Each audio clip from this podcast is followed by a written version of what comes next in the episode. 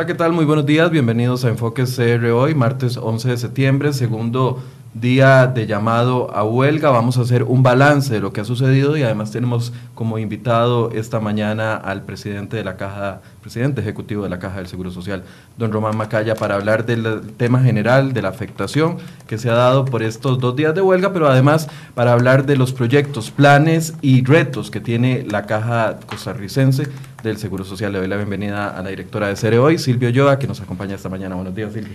Buenos días, Michael. Eh, un día donde esperamos que no haya tanta afectación, que haya mucho menos afectación que la que hubo ayer en los servicios públicos.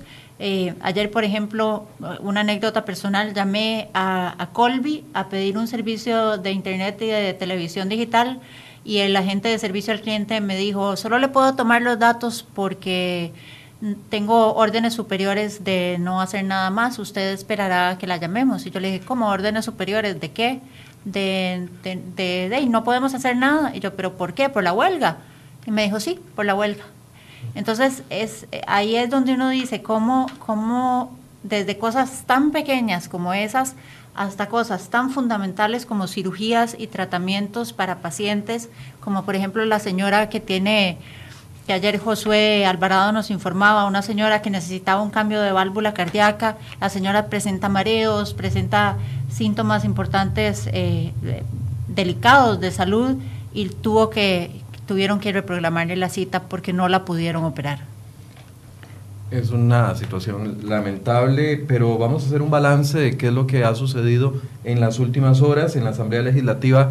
Por ejemplo, ayer concluyó la discusión, ya se hizo la votación de lo que es el proyecto dentro de la comisión, el proyecto de fortalecimiento de las finanzas públicas, y ahora pasará en algunos días a un debate en la Asamblea Legislativa. Eh, con esto eh, queda claro de que no hubo eh, un respaldo a la solicitud de los que los sindicatos hacían ayer de que el proyecto se, se detuviera dentro de la corriente legislativa, más bien avanzó y ya está en una etapa más adelantada. Hoy continúa la huelga, hay balance de lo que ha sucedido en las últimas horas, por ejemplo, en el sector de Limón, en el sector de la zona sur, donde está la mayor afectación para los servicios de salud. Sin embargo, esta mañana no se han presentado bloqueos, los lamentables bloqueos que veíamos ayer en la mañana, que gente de la Municipalidad de San José, eh, incluso poniendo piedras, Silvia. Sí, sobre la línea del tren, sobre la línea del tren y uno de los trabajadores acostado irresponsablemente sobre la vía del tren cuando el tren eh, venía de haciendo su recorrido normal y que cargaba dentro a trabajadores que querían llegar a sus puestos de trabajo. Vamos a ir a hacer contacto con nuestros periodistas que están en distintos puntos para darles este balance de lo que ha sido la situación. Eh, vamos primero con Jessica Quesada, que está en Paseo Colón, uno de los puntos donde se van a reunir los manifestantes esta mañana. Veamos. La lucha es en la calle. Muy buenos días, este es el primer informe que les llevamos desde el sector de Avenida 10 frente a la Municipalidad de San José, donde empieza el primer movimiento de este segundo día de huelga, por lo menos en, en la calle, como decíamos, acá frente a la Municipalidad de San José. Los empleados municipales han tomado nuevamente la calle con eh, la advertencia de que los ah, empleados interinos deben eh, llenar una lista en donde confirmen su asistencia a este movimiento para que no se les rebaje el día. Han confirmado que eh, irán hasta el edificio central, posteriormente se trasladarán hasta la estatua de León Cortés y será el mismo movimiento del día anterior. Vamos a aprovechar para hablar con algunos de los empleados municipales. Señor, buenos días. ¿Cuál es su nombre? Gómez Ángel. Hoy dijeron que les solicitaron que se enlistaran y que incluso les decían que no había movimiento de huelga. ¿Para qué es esa lista? Claro que sí, para salir a la huelga para luchar lo que queremos y luchar por todo lo que tenemos, lo que queremos, que necesitamos, por una lucha. Estamos en una lucha todos. Muchísimas gracias. Bien, esas son algunas de las reacciones de los empleados municipales. Hay que decir que son muchísimo menos que el movimiento que vimos ayer, pero efectivamente están bloqueando los cuatro carriles de Avenida 10. Ese es el reporte que tenemos frente a la Municipalidad de San José. Jessica, se van a reunir en la estatua de León Cortés y de ahí van con destino nuevamente hacia la Asamblea Legislativa, donde está nuestro compañero Hermes Solano y vamos a hacer contacto con él para que nos haga un balance de cuál es la situación allá. Hermes, adelante. Buenos días compañeros, acá desde la Asamblea Legislativa, donde pues ya a esta hora hay presencia de la fuerza pública, hay también barreras de seguridad colocadas acá en las afueras del Congreso, a la espera de la llegada de los manifestantes de los sindicatos que el día de hoy también pues eh, se, manifestarán en este segundo día de huelga en contra del proyecto reforma fiscal. Eh, se espera que a eso de las 11 de la mañana estén por acá en las afueras de la Asamblea Legislativa, al igual que lo hicieron el día de ayer. Ayer estuvieron alrededor de un par de horas acá en, eh, en esta zona eh, tratando de generar algún tipo o medida de presión con los diputados que son los que están trabajando y discutiendo la reforma fiscal. Habrá que esperar el, número de, personas, incluso algunos de los, de los sindicatos, eh, algunos de los dirigentes de los sindicatos reconocieron esta mañana que hay menos gente eh, hoy participando de estas manifestaciones, entonces habrá que esperar en el transcurso del día cuánta gente va a estar presente acá, cuánta gente va a venir acá y también las condiciones del tiempo. Ayer la lluvia hizo que los eh, huelguistas, los manifestantes se marcharan a eso de la una de la tarde. Hoy habrá que esperar un poco el movimiento a eso de las 11 de la mañana que se acerquen acá a la Asamblea Legislativa. Por ahora esto es lo que tenemos de momento acá en las afueras del Congreso y volvemos en el estudio con más. Bien, evidentemente el movimiento del día de hoy se ve menor al que hubo el día de ayer, sin embargo los sindicatos eh, reiteraban que se mantiene y esperan una gran manifestación mañana, hay que ver los resultados. Sí, y además eh, me llama la atención que ayer uno de los primeros en estar en el, en el sitio junto con los empleados municipales era don Albino Vargas. Hoy no aparece, ¿verdad? Hoy no, no lo vemos en ninguno de los puntos. Habrá que esperar a ver si, si se presenta y, qué mensaje tiene que dar. Para mañana advierten que tendrán un gran movimiento. Veremos también qué sucede pero sí esperamos que la afectación para los costarricenses que necesitan atención médica, que necesitan servicios básicos, no sea mayor. Uno de los puntos que también eh, han sido más complicados es el sector de Limón, donde durante esta madrugada incluso hubo un enfrentamiento entre la policía y algunos manifestantes que pusieron barricadas para evitar el paso.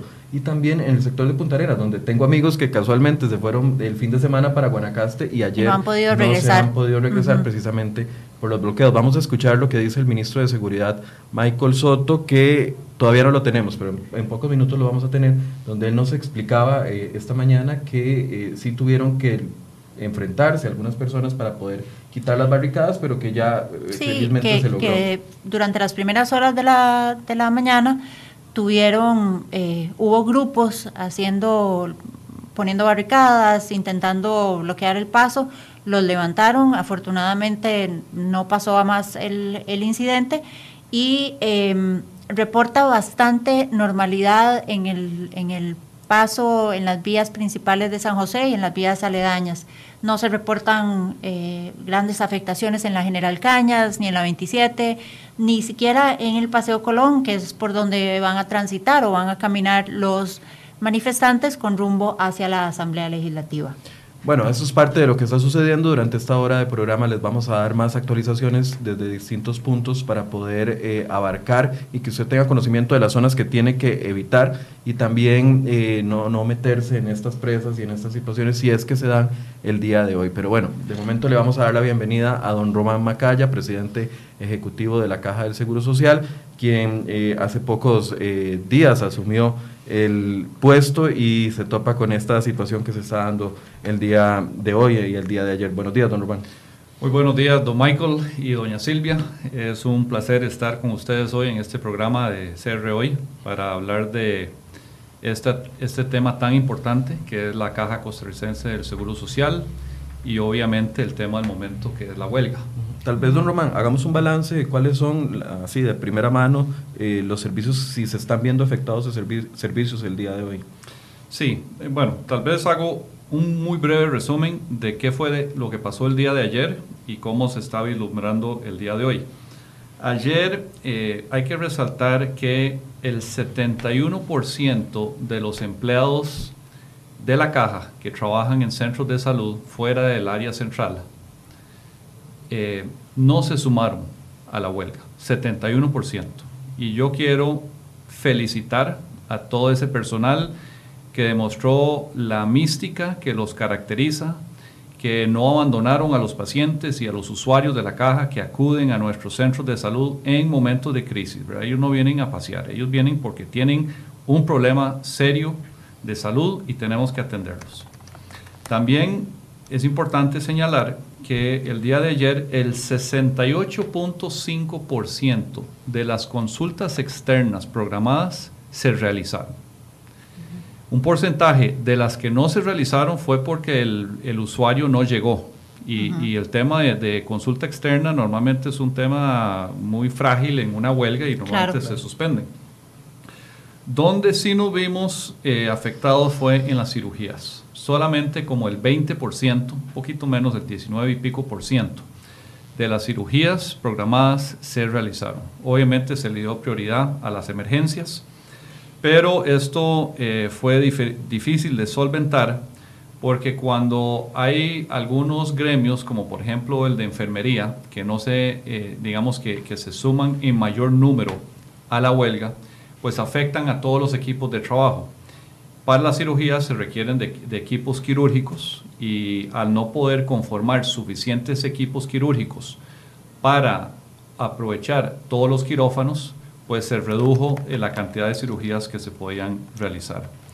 Hubo algunas notas brillantes en el día de, ayer. Una fue la zona de Limón. Limón fue la región donde se completaron el mayor porcentaje de cirugías programadas. El 64% de las cirugías programadas en Limón se completaron.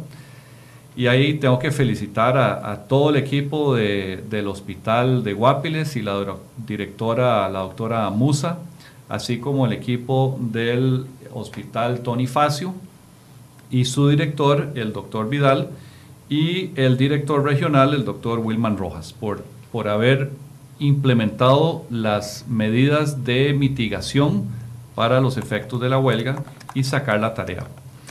El día de hoy estamos viendo eh, tal vez una disminución en términos generales de la afectación de servicios. Si analizamos en promedio los servicios en, todos los hospitales periféricos y regionales, está alrededor del 14% de los servicios están afectados de alguna forma. Eh, en cuanto a los EBAIS, varía mucho dependiendo de la zona. Eh, digamos, la zona central norte eh, es la que está menos afectada. El 91% de los EBAIS están abiertos. En cambio, en la zona de Chorotega, el 49% están abiertos. O sea, más o menos la mitad.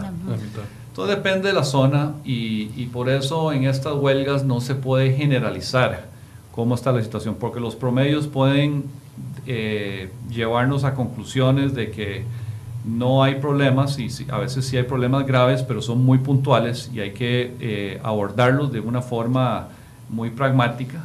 Eh, para el ejemplo es la zona sur del país, que es donde se está mostrando la mayor afectación en este momento. En la zona sur hay, hay afectación en, en este, pero bueno, en general, las, las medidas de, digamos, de, contingencia para esta huelga han funcionado. Han funcionado para la gran mayoría de los servicios, a excepción, digamos, de emergencias, en, perdón, no de emergencias, de emergencias se están dando, de cirugías programadas, ahí donde hemos eh, tenido mayores afectaciones. Pero es muy importante eh, hacerle un llamado, y, esto quiero aprovechar el espacio, para hacerle un llamado a todos los trabajadores de la caja, que siempre en momentos de crisis han mostrado una enorme mística, que vuelvan a sus trabajos. Los costarricenses no acuden a un hospital, a una clínica, a un EVAIS eh, por puro gusto, ellos están ahí por un problema y tenemos que ser solidarios. Nuestro deber es atenderlos todos los profesionales en ciencias médicas han hecho un juramento hipocrático de, eh, priorizar la salud del prójimo y atender a cualquier persona que tenga problemas de salud y este es el momento de hacerlo. Pueden haber diferencias en ciertos temas, lo que estamos viendo de la huelga no está eh, apuntado a la caja, pero la caja y los usuarios de la caja, que al final somos todos, somos una víctima de esa medida de presión. Y por eso hago el llamado de, volver a, lo que ha caracterizado a Costa Rica, una vía costarricense de diálogo para eh, solventar la situación de los seguros, eh, perdón, de los servicios de salud y atender a todos nuestros compatriotas que llegan a los centros de salud. Don Román, ¿han amenazado ustedes a los usuarios, a los eh, empleados de la caja que si, que si participan perdón, en la huelga van a tener alguna consecuencia? Porque es que, se lo pregunto porque es uno de los comentarios que eh, nos está llegando en este momento y quisiera tener claridad con respecto a eso. No, no, no hemos amenazado a nadie. Lo que hemos hecho es eh, hacer la solicitud, la diligencia de solicitud de declaratoria de ilegalidad de la huelga. Hay que recordar que la reforma procesal laboral especifica muy claramente cuáles son servicios esenciales que no se pueden ver afectados. Los de salud son primeros en la lista. Y es un tema de derechos humanos, es un tema de, la primacía, de, la, de la jerarquía en la importancia de todos los servicios que tienen los servicios de salud. Y cuando comenzaron a verse afectados, inclusive en, días, en, horas de la mañana de ayer, algunos servicios de emergencias, nosotros tuvimos que hacer esta, esta solicitud de declaratoria de ilegalidad que le tocará al juzgado de trabajo eh, eh, eh, determinar su validez. Pero nosotros no hemos amenazado a ningún trabajador de la caja. Al revés, les hemos, los hemos invitado a regresar a sus puestos de trabajo, a mostrar la mística que siempre los ha caracterizado, a volver al diálogo y a, fortalecer la caja. por eso estamos aquí todos, para fortalecer la caja y que todos los costarricenses tengamos los servicios de salud pública que merecemos. Y estamos invirtiendo decididamente en infraestructura, en equipamiento, en tecnología y en recurso humano para lograr ese objetivo. Voy a interrumpirlo un momentito, don Román, porque tenemos contacto con nuestra periodista Jessica Quesada, quien avanza en el Paseo Colón con los manifestantes que se dirigen hacia la Asamblea Legislativa. Vamos a ver cuál es el estado de situación en este momento ahí. Adelante, Jessica. Tenemos que salir mañana y entonces hay que Buenos días. El movimiento de huelga que estaba centrado frente a la Municipalidad de San José ha empezado a movilizarse sobre la Avenida 10, como pueden observar, con apoyo de la Policía de Tránsito y también del Grupo Operacional de la Fuerza Pública. Se está regulando el paso en este sector y también se está resguardando eh, cada uno de los puntos para evitar algún tipo de conflicto. La manifestación de hoy o este grupo de trabajadores municipales se enrumban hacia la estatua de León Cortés, que se convirtió desde ayer y será también mañana el punto de reunión con los empleados del ICE. Luego avanzarán sobre el Paseo Colón. En las inmediaciones del Hospital de Niños se encontrarán con empleados de ANEP y también del Magisterio para avanzar hacia la Asamblea Legislativa. Se ha confirmado también que a eso de las 10 de la mañana habrá una protesta en el sector de la fuente de la hispanidad. Es el reporte que tenemos y estamos atentos al avance de este movimiento de huelga. Bien, vemos ahí el grupo de manifestantes que en este momento se dirige hacia la estatua de León Cortés en Sabana para de ahí salir. Vamos a ver si ese movimiento eh, es igual al que se dio ayer. Don Román, usted hablaba de un balance de lo que sea de lo que ha la afectación que se ha dado en los últimos días y yo sé que no se puede generalizar. Aquí nos, nos decían, por ejemplo, que en la Moreno Cañas hoy tenían citas y que no y que no pudieron ver no pudieron verlos porque los expedientes no estaban. esas son situaciones que se están dando eh, en distintos puntos. Sí, de, nuevo eh, no es que no hay afectación, hay afectación. Lo que pasa es que es muy variable. Por ejemplo, hablábamos de los EBAIS abiertos. Si vemos el promedio, es 77% de los EBAIS en este momento están abiertos. Pero eso varía desde la central norte, donde en esa zona es el 91%, a la zona Chorotega, donde solo el 49% de los EBAIS están abiertos.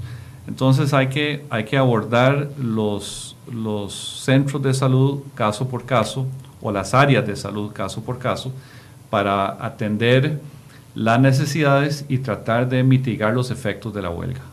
Yo como presidente ejecutivo no puedo darme el lujo de ignorar estas situaciones. Por eso tenemos que actuar y tratar de mitigar estas medidas de presión. ¿Qué los llevó a, ser una de las primeras instituciones en solicitar eh, la declaratoria de ilegalidad de la huelga? Fue el caso que nos comentaba Silvia de la señora que iba a una, una cirugía de corazón y no pudo recibirlo, o, qué fue lo que los motivó? Bueno, es la sensibilidad de los servicios de salud. Eh, cuando comenzamos a, recibir los primeros reportes de, de niveles de afectación, en diferentes áreas, inclusive en, en, algunas zonas se comenzaba a dar alguna afectación, inclusive en emergencias que pudimos resolver rápidamente, pero no podemos quedarnos de brazos cruzados cuando se dan esas situaciones. Don Norman, esas citas, eh, esas cirugías que se tuvieron que cancelar ayer, porque veíamos, por ejemplo, en el San Juan de Dios, fue una de las áreas más afectadas, ¿cuánto tiempo van a tardar en reprogramarse? ¿Cuánto más van a tener que esperar esos pacientes? Porque para nadie es un secreto que hay listas de espera, que las citas se las programan a la gente a veces con tres, cuatro años de, plazo.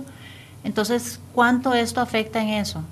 Sí, eso será una prioridad una vez que se acabe la huelga de reprogramar esas eh, cirugías, esas eh, a veces no son cirugías, a veces son procedimientos, pero de, abordar todo lo que quedó eh, cancelado o suspendido para ser reprogramado. Y en este momento no le puedo dar una fecha, pero porque tenemos que ver al final de la huelga cuál fue el saldo de, las cirugías no realizadas y comenzar a priorizar esas para eh, ponernos al día. Hay ciertas situaciones que hay que resaltar que pueden ser muy delicadas. Por ejemplo, alguien en una lista de espera puede estar esperando un trasplante. Y un órgano se podría presentar de forma inesperada.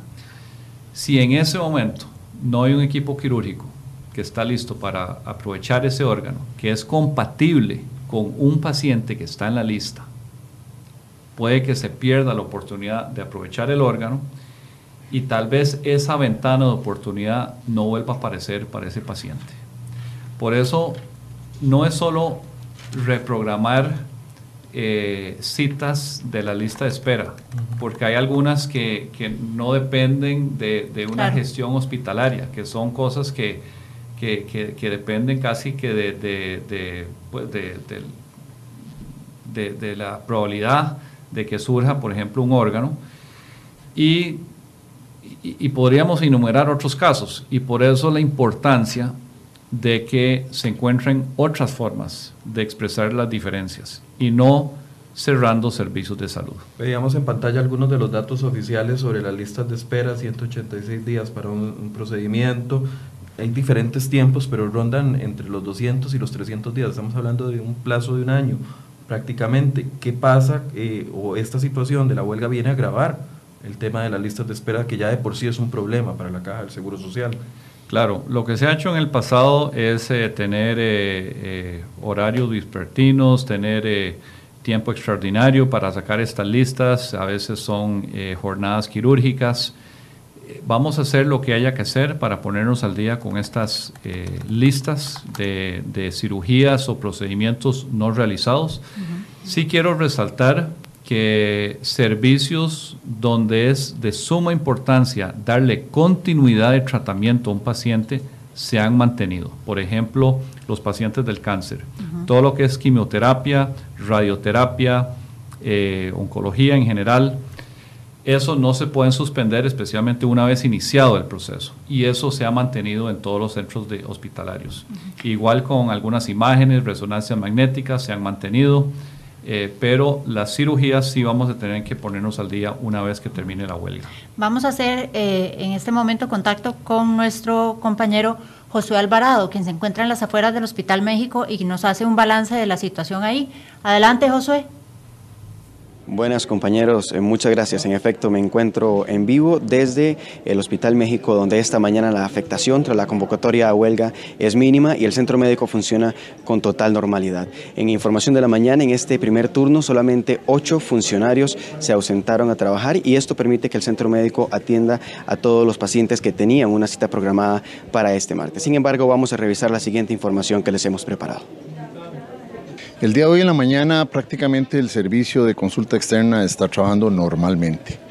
Eh, sí tenemos algunos ah, ausentes, pero eh, con, algún voluntariado y, esfuerzo de algunos eh, compañeros de registros médicos se está laborando normalmente. Mm, son de ocho personas aproximadamente los que están hoy reportados como unidos al, paro en la mañana. los servicios es que es muy variable, porque nosotros lo que hacemos es que movemos a todos los los funcionarios para cubrir eh, eh, la consulta. No, de momento hay que se presenten, tal y como estábamos hablando ayer, la consulta está trabajando normalmente eh, y esperemos que mañana sea igual. Estos movimientos a veces son un poco cíclicos y no sabemos qué irá a pasar mañana. También conversamos con algunos de los pacientes que tenían programadas citas para este martes. Algunos de ellos incluso se levantaron a las 2 de la mañana para llegar a ese centro médico y ser atendidos. Veamos lo que nos dijeron. No, pues, me atendieron súper bien, más, bien hoy fue mucho más rápido que otros días. Nosotros nos levantamos a las 2 de la mañana porque veníamos en ambulancia y nos recogieron eh, a las 4 y media de la mañana. Y ahí nos venimos y gracias a Dios pues todo salió bien. Ahora me atendieron aquí a las 7 de la mañana y ya, ya hice todas las, las vueltas. Bien, en este segundo día de huelga y por lo menos hasta esta hora de la mañana, esta es la información que tenemos desde los centros médicos. Por supuesto que lo mantendremos al tanto del funcionamiento de hospitales y clínicas en el país en seriohoy.com. Volvemos hasta el estudio de Enfoques. Veíamos eh, el balance que nos hacía José Alvarado desde el Hospital México, donde aparentemente la situación es totalmente eh, regular el, servicio está funcionando normalmente y el médico hace un llamado para que los pacientes se presenten a sus citas, que no, que no teman que no van a ser atendidos. Don Román, es, ¿debe ser ese el llamado en todos los centros médicos? Ese debe ser el llamado. Yo quisiera felicitar al doctor Douglas Montero, director del Hospital México, porque no solo hoy está funcionando la consulta externa, sino que ayer eh, en, un momento en donde había mayor efervescencia de esta huelga, la consulta externa del Hospital México se mantuvo. Y eso fue gracias a, de nuevo a, a, veces redistribución de personal que sí llegó al trabajo ese día para atender esas citas. Entonces, y, mencionaba al principio de, esta, de este programa, que eh, ayer el 68.5% de todas las consultas externas programadas en el país se realizaron. Eh, y muchas de las que no se realizaron fue porque el paciente no llegó. Entonces, eh, es importante que la gente mantenga su cita, que no la dé por perdida. Estamos haciendo todo lo posible porque eso se mantenga. Román, ¿cuáles podrían ser las consecuencias o las las medidas que puede tomar la caja del Seguro Social si la huelga se declara ilegal, porque muchas veces la gente queda insatisfecha de que la afectación se dio y que no hay consecuencias para las personas que tomaron la decisión de bloquear un, servicio o bloquear una calle. ¿Qué, medidas podría tomar la caja del Seguro Social en caso de que la huelga sea declarada ilegal? Mire, esto es un proceso que, bueno, en este momento está en el juzgado de trabajo. Eh, ellos duran su, o hacen su análisis para, para ver si aceptan la solicitud de ilegalidad o no. Eh, si se declara ilegal, pues ahí hay, hay este, aquí entramos ya en el área hipotética, ¿verdad? Pero normalmente se le da un, plazo de 24 horas de que se presenten al trabajo otra vez. Eh, y, y, además hay un tema de, del salario, ¿verdad? Porque si la, si la huelga es declarada ilegal, pues se puede rebajar el salario. Entonces, pero esto es hipotético en este momento, yo, yo no quisiera entrar en, en, hipótesis en este momento. Lo más importante en este momento es volver a la normalidad en los servicios de salud, en todas las áreas. Y por eso hago un llamado de nuevo a que no solo nos enfoquemos en emergencias, es consulta externa, son las cirugías que no son emergencias, porque hay situaciones muy delicadas que tenemos que atender y solo teniendo el equipo completo en los hospitales podemos garantizarlo. Don Román, hay, hay eh, molestia en, algún sector de la población, ¿verdad? Que dice que, em, que esto es un... La huelga es un síntoma del descontento que hay por el despilfarro que ha habido, por el mal uso de los recursos eh, públicos. Sin embargo, eh, y sabemos que hay un derecho, que los ciudadanos tienen derecho a manifestarse, sabemos que tienen derecho a protestar y a ir a huelga, pero no hay derecho de afectar los derechos de otros ciudadanos. Y me parece que ese es el llamado que está haciendo usted a los médicos y a los mismos ciudadanos para que se presenten a sus citas. E, efectivamente, es, es un llamado a todo el personal médico o no médico, ¿verdad? Que, que no afecte al costarricense que llega en momentos de crisis a un centro de salud. Eh, se vale discrepar, lo que no se vale es afectar un derecho humano que tienen nuestros compatriotas eh, y que dependen de la caja como ese organismo que, que sintetiza la mayor solidaridad del pueblo costarricense. ¿Cómo, le han justificado los sindicatos de la caja a usted como presidente eh, la unión a la huelga? Porque eh, pareciera que cada vez que uno le pregunta a una persona distinta por qué se une a la huelga, cada quien tiene su, su propia razón y no está directamente ligada a la que eh, los voceros de la huelga dan. Entonces, ¿cómo justificaron los, los dirigentes de la Caja del Seguro Social la unión a la huelga? Bueno, cuando uno eh, ve las declaraciones de, diferentes eh, expresiones en esta, en esta huelga, independientemente de que sean empleados de la Caja, del Incofer, del MEP o de otras áreas, sus diferencias no son con las instituciones donde trabajan, sus diferencias son con respecto al plan fiscal. Ahora, hay que resaltar, hay una crisis que se avecina, o sea, el tema fiscal es algo que hay que abordar, pero eso es un tema que está en la Asamblea Legislativa. Ese es el primer poder de la República y, esa es, ese es el poder que decidirá el, futuro de ese plano. Esperamos por la estabilidad del país que se pueda resolver de una forma que, realmente nos dé tranquilidad a nosotros y a los mercados. Pero volviendo a la caja, las diferencias por lo general que se expresan no son en contra de la caja, no es una inconformidad con algo que está sucediendo dentro de la institución. Y por eso no, no queremos eh, prolongar esto, nadie está amenazado.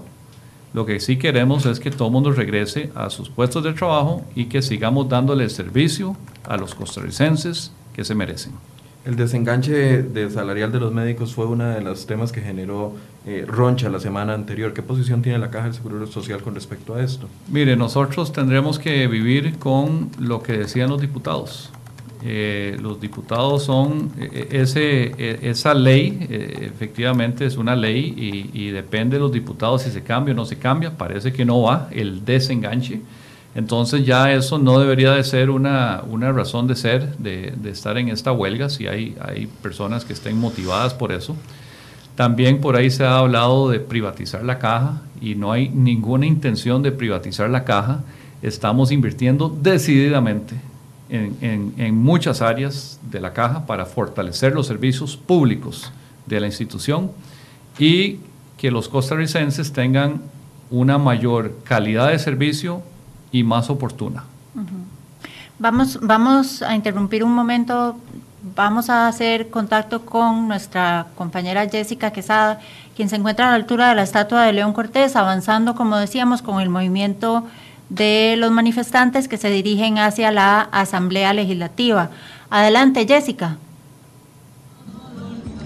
Buenos días, nuevamente ubicados en el Paseo Colón, donde ya se empieza a ver eh, algunos de los cierres ocasionados por este movimiento de huelga que avanzó desde eh, la Avenida 10 en la Municipalidad de San José. Están precisamente frente a la estatua de León Cortés, en la entrada del Paseo Colón, a la espera de los sindicalistas del Instituto Costarricense de Electricidad, que llegarían en unos 10 minutos hasta este punto, con el objetivo de avanzar sobre el Paseo Colón, posteriormente reunirse con los empleados del Magisterio Nacional y ANEP en las inmediaciones del Hospital Nacional de Niños y dirigirse a la Asamblea Legislativa. Como ustedes pueden observar, la Policía de Tránsito regula en este momento el paso vehicular por esta zona, sin embargo hay que prever el posible cierre del Paseo Colón tal y como ocurrió ayer cuando todos los grupos sindicales coincidieron en este punto. Reiterar que a eso de las 10 de la mañana habrá un grupo de educadores que se manifiesten en el sector de la Fuente de la Hispanidad, así que a tomar las previsiones necesarias.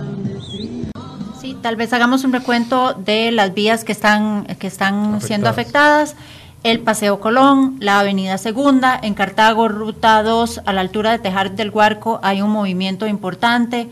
En Guapiles hay un movimiento importante también. En las cercanías de la ANEP, eh, por el Hospital de Niños y el San Juan de Dios también hay afectación del tránsito, así como en, eh, en Heredia, también hay afectación del tránsito en el sector de Heredia. Entonces, para que por favor tomen las, las medidas del caso, busquen rutas alternas, eviten ingresar donde hay grandes movimientos de personas para que no se vean ustedes también afectados. Llama la atención que las imágenes no mienten. El, la concentración que se veía ayer, eh, eh, lo que estamos viendo el día de hoy no es ni el 10% de lo que de lo que se veía ayer.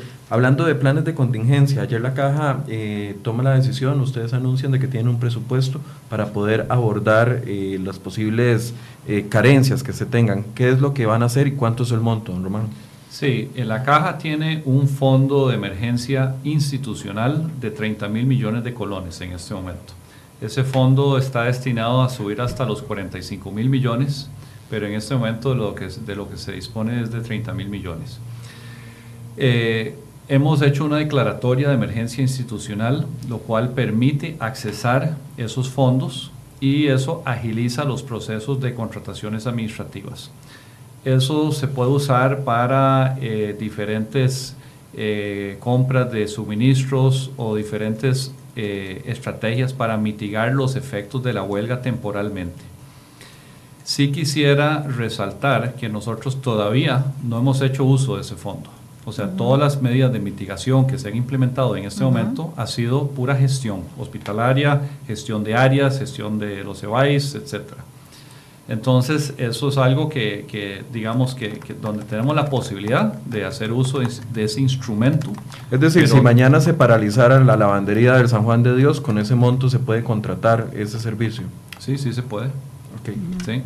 Eh, pero bueno, no lo hemos hecho hasta el momento y, y en este momento, de, dicho sea de paso, hoy la lavandería está funcionando. Entonces, uh -huh. pareciera que los niveles de afectación están variando día con día. Cual, ayer la lavandería fue un servicio muy afectado, hoy no tanto. Eh, entonces, bueno, vamos a, a, estar monitoreando la situación y la idea es eh, que esto se resuelva de la forma más eh, pacífica posible para que eh, podamos eh, regresar a lo importante. Estamos atendiendo lo urgente, que es una huelga, pero no debemos de olvidarnos de las cosas importantes que tenemos que atender como país y como Caja Costarricense del Seguro Social en prepararnos para todos los, los, los, grandes retos de salud que tenemos, las enfermedades crónicas que cada vez son más comunes y más abrumadoras en, en nuestros servicios de salud, el envejecimiento de la población, que uh -huh. nosotros tenemos una de las poblaciones que más rápidamente se está envejeciendo en el mundo y eso tiene consecuencias eh, muy importantes en las dos pensiones de la caja, Pens eh, los dos seguros de la caja, pensiones y salud. Y ahí es donde tenemos que regresar lo antes posible, es, es, ir atendiendo y preparándonos para ese, eh, ya ni siquiera es el futuro, es el presente, uh -huh. ¿verdad? Y porque lo que nos está saturando en nuestros hospitales son esas enfermedades crónicas y son las necesidades de nuestros ciudadanos de oro que en esas edades consumimos mucho más servicios de salud. Yo no sé si, si tal vez hablamos un poco del tema de pensiones, porque que usted mencionaba ahora. Ha habido estudios, ¿verdad? El estudio actuarial de la Universidad de Costa Rica, eh, hubo una mesa de negociación o de diálogo sobre el tema. No ve uno que se tomen medidas eh, concretas al respecto, ¿verdad? ¿Qué, ¿Cuál es su plan en este sentido? Porque el tema es un tema muy delicado y como usted bien lo decía, cada vez envejecemos más, somos menos los que, los que vamos cotizando. cotizando. ¿Qué va a pasar aquí? Sí, eh, bueno, en el, tema de pensiones es algo que requiere de, no es tan intensivo como servicios de salud en, en gestión administrativa, pero sí se requiere decisiones muy estratégicas. Como usted bien señalaba, doña Silvia, el, la mesa de diálogo acordó una serie de medidas, 34 medidas que se acordaron de forma unánime. Esas fueron acogidas por la caja, pero no todas dependen estrictamente de la caja. Por ejemplo, hay algunas eh, decisiones que dependen de cambios legislativos, traslado de fondos de FODESAF, del Banco Popular, eh, ese tipo de, decisiones, pues no están garantizadas que se vayan a dar porque no, no, depende de nosotros, depende de los diputados y esas instituciones no estaban en la mesa de diálogo, entonces van a tener sus defensores. Dicho eso, eh, sí se tomaron acuerdos y se han implementado cambios muy importantes. Por ejemplo, el incremento en los aportes del Estado y de los trabajadores que se acordó con una serie de, un cronograma de, incremento en esos aportes, fue acordado y eso, eso eh, le da mucho respiro al régimen de invalidez, vejez y muerte, el IBM. Ahora, la caja también administra el régimen no contributivo. El régimen no contributivo es otro, otro tipo de régimen que es 100% del reparto. Ahí dependemos 100% de los traslados de ingresos que, nos hacen para distribuir a los eh, pensionados, que cada vez son más por, por el envejecimiento de la población, pero de, personas que nunca cotizaron en su vida. puede ser un, recolector de café o alguien que, simplemente no estaba en el sistema formal, llega a la vejez y, se le da una, una ayuda modesta, pero bueno, es para ayudarlo en su vejez. Entonces, eh, quiero meter un, una, un paréntesis aquí, eso sí depende de la fortaleza del resto del Estado. Ahí, ahí el plan fiscal afecta mucho, ¿verdad? Porque ese, ese grupo de personas que dependen del régimen no contributivo va a crecer cada vez más a como nos envejecemos y va a depender de la capacidad del resto del Estado de hacer esos traslados. El IBM es otra cosa. El IBM, ahí sí, nosotros administramos un fondo y recaudamos los, los, los, aportes para ese fondo y vamos eh, asignando las pensiones que igual irán creciendo con el envejecimiento de la población. Pero sí es, es, eh, es algo que, que, hay que estar monitoreando.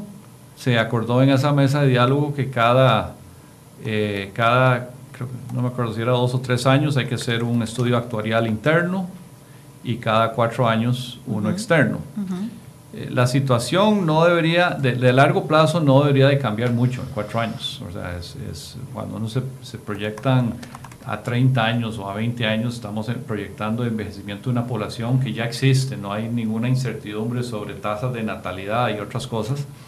Eh, estamos eh, haciendo proyecciones sobre qué porcentaje de la población estará en un régimen formal, cotizando, cuáles serán los niveles de beneficios, etcétera. Pero este, eso, eso se va a cumplir, esos, esos estudios actuariales, porque si se viene una crisis, eso no lo puede predecir un estudio actuarial. O sea, una crisis financiera como la que se dio en el 2008 a nivel mundial no está en ninguna proyección. Eso sucede inmediatamente y, de, y de manera sorpresiva. La pregunta es si esas 34 medidas hacen lo suficientemente sólido el régimen por cuánto tiempo, porque eso es una de las grandes preguntas. Nos lo preguntamos los que estamos entre 30 y 40, se lo preguntan todavía más los que están entre 20 y 30 que están empezando a cotizar y no tienen seguridad de que se va, se va a tener una pensión. Sí, bueno, este, esas medidas hay que estarlas monitoreando eh, periódicamente. Estamos fortaleciendo el área actuarial dentro de la institución eh, y eso eh, es precisamente para contestar esas preguntas. Ahora, en este momento hay, hay un, un, espacio para poder tomar medidas, pero no podemos confiarnos de que este, esperemos a que tenemos, tengamos el agua al, al, cuello. O sea, hay que implementar esas medidas. No todas están implementadas y de nuevo algunas de ellas no dependen de la caja, dependen de los diputados. Entonces, eh, es un tema de, discusión. Yo creo que la mesa de diálogo debe ser algo continuo.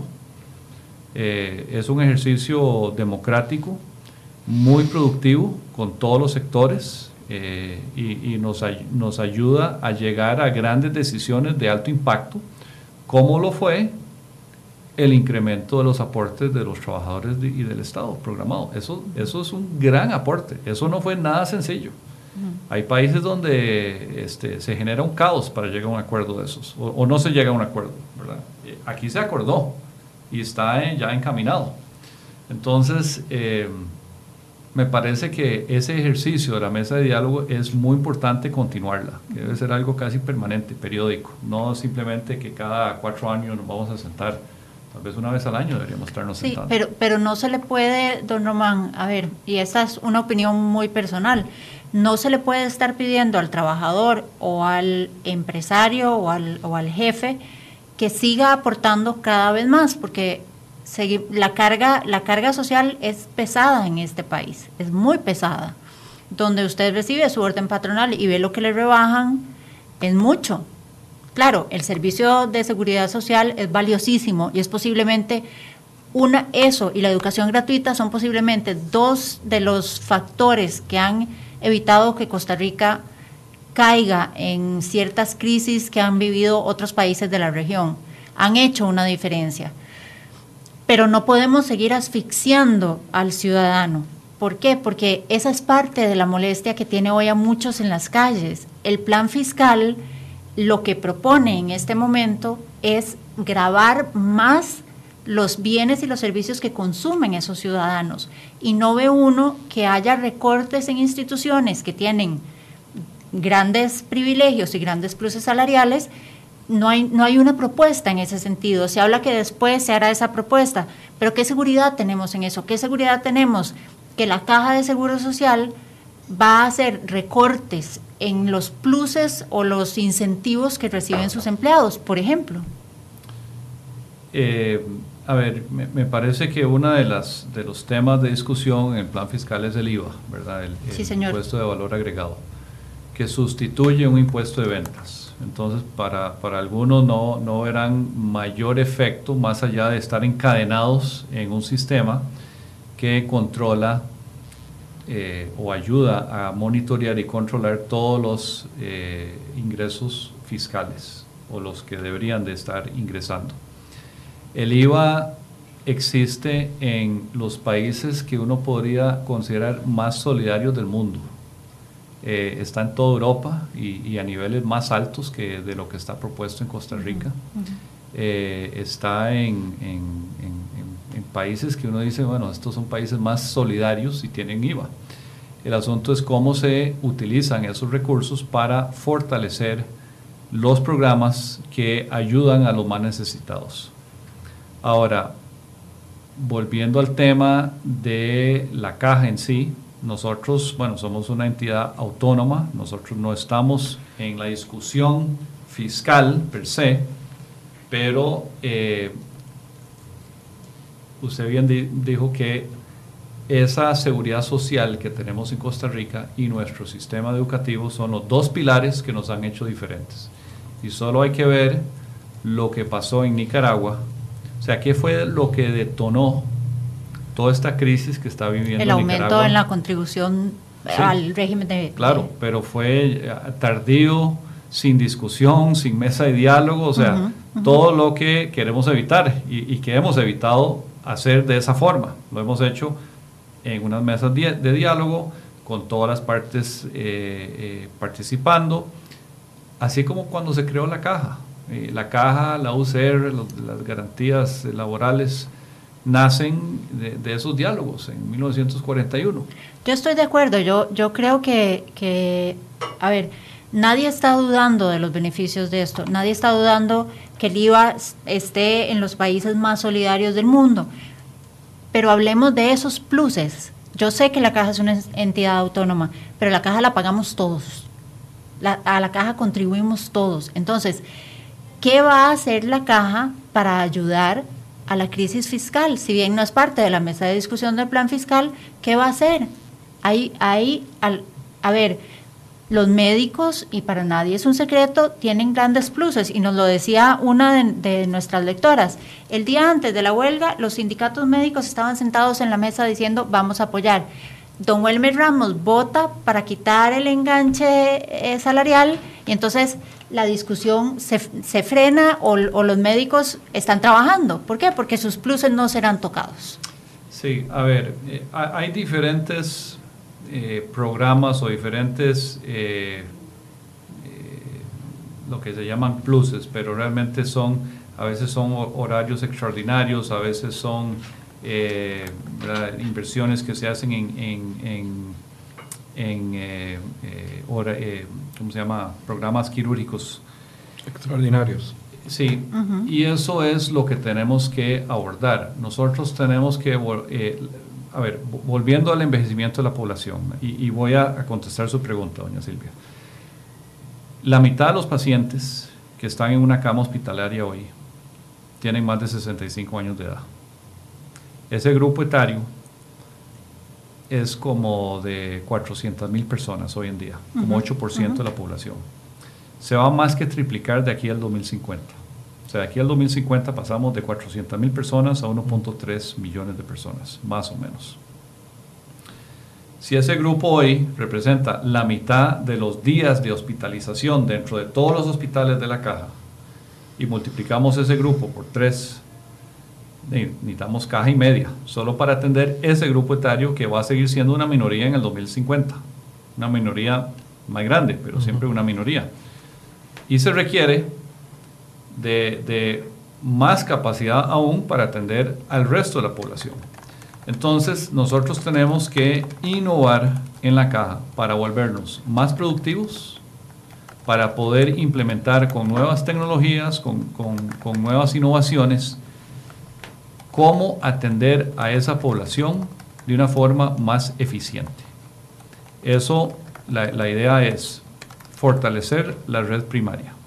Y lo estamos haciendo, y no es algo nuevo, o sea, desde que se eh, iniciaron con los device y se ha ido completando la red device, eh, pero hay, programas de integración eh, de, de la red de cada zona para que realmente funcione como una red, que estemos atendiendo los problemas en el nivel adecuado y que estemos usando los recursos de la forma más eficiente posible.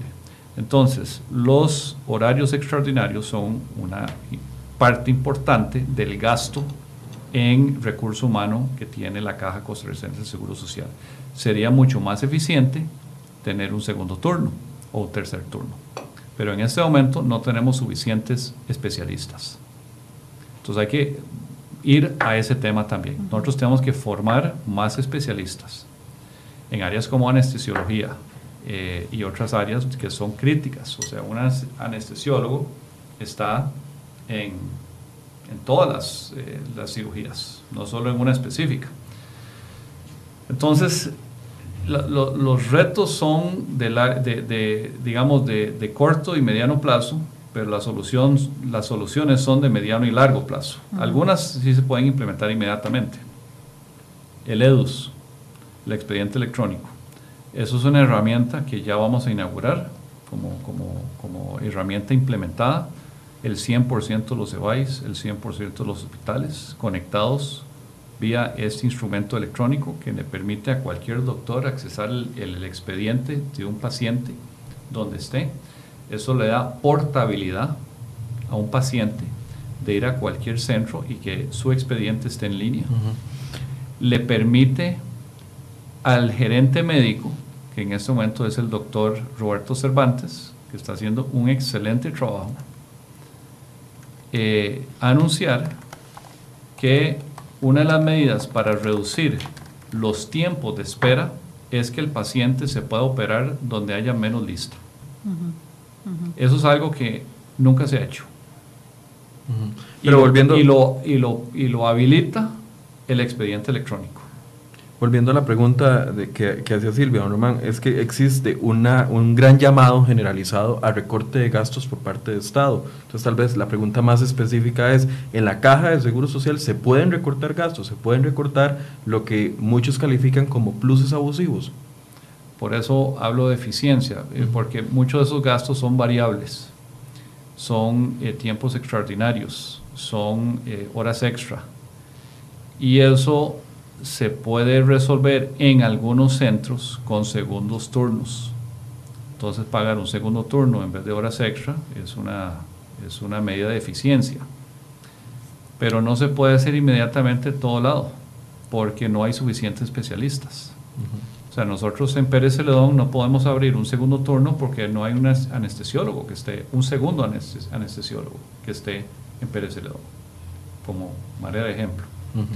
Entonces, eh, requerimos de formar más de ese, ese cuerpo médico eh, y, y en todas las ciencias médicas en general, porque la explosión de la demanda de servicios de salud ya empezó.